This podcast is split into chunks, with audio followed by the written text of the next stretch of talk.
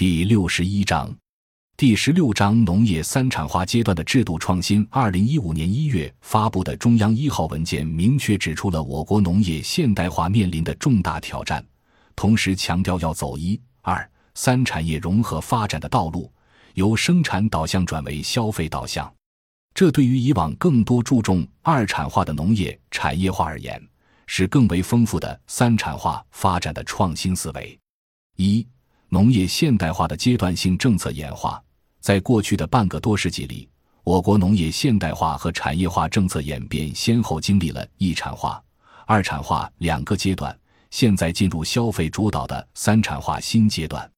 我国农业现代化的战略方针是一九五六年正式提出的，主要是在国家工业化背景下推进农业作为第一产业的基础性发展。目的是通过扩大土地规模化种植，实现农业机械化，促进工农两大部类交换，巩固工农联盟，完成从农业农村提取城市产业资本原始积累的历史性任务。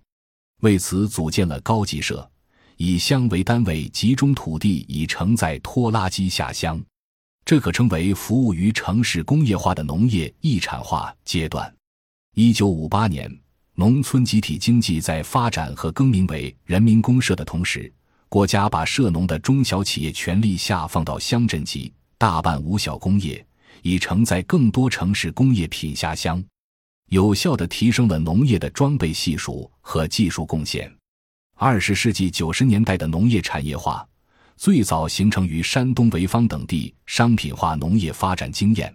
主要是借鉴泰国正大模式的公司加农户推行产加销一条龙，但一九九七年确立农业产业化之后的改革安排，包括全面上收涉农的第三产业。金融业方面的主要措施有：一九九八年农业银行和农业发展银行的法人地位被提为国家一级，信用社法人地位被提到县市级。与官方金融保险等高端三产退出农村几乎同步的是高利贷崛起，农业承受双重风险的情况更加严峻，这导致了二产化困境。二，农业产业化面临重大挑战：一是根据要素在定价规律可知，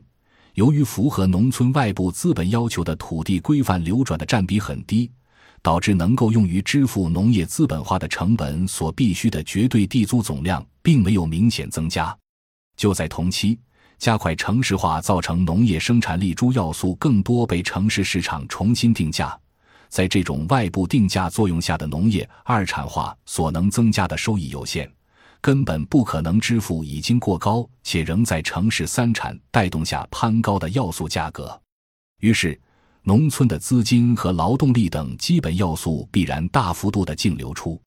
劳动力老龄化更表明农业竞争力丧失殆尽。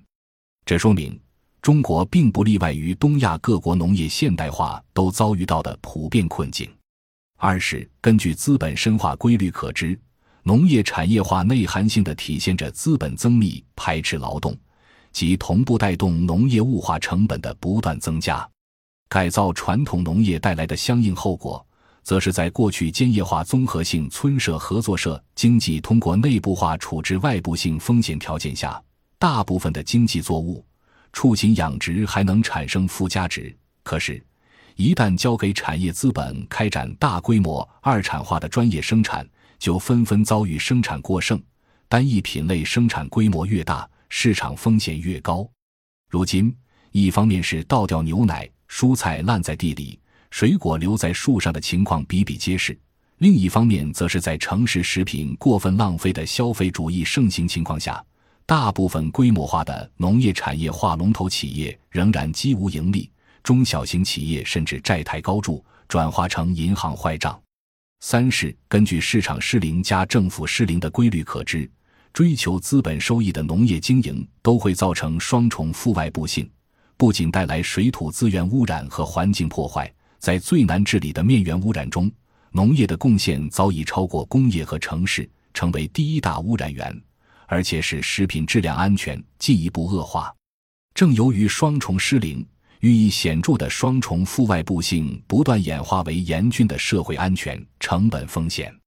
这些对中国农业做产业化改制陡然引起的变局，值得在国民经济从高涨期进入新常态之际认真总结。例如，现行体制下国家维护粮食安全的保护价和物流库存补贴等政策，客观上提升了库存占消费的比重，加剧了国内粮食综合成本高于国际市场价格的矛盾。由此看。需要结合三农综合发展，推出制度创新。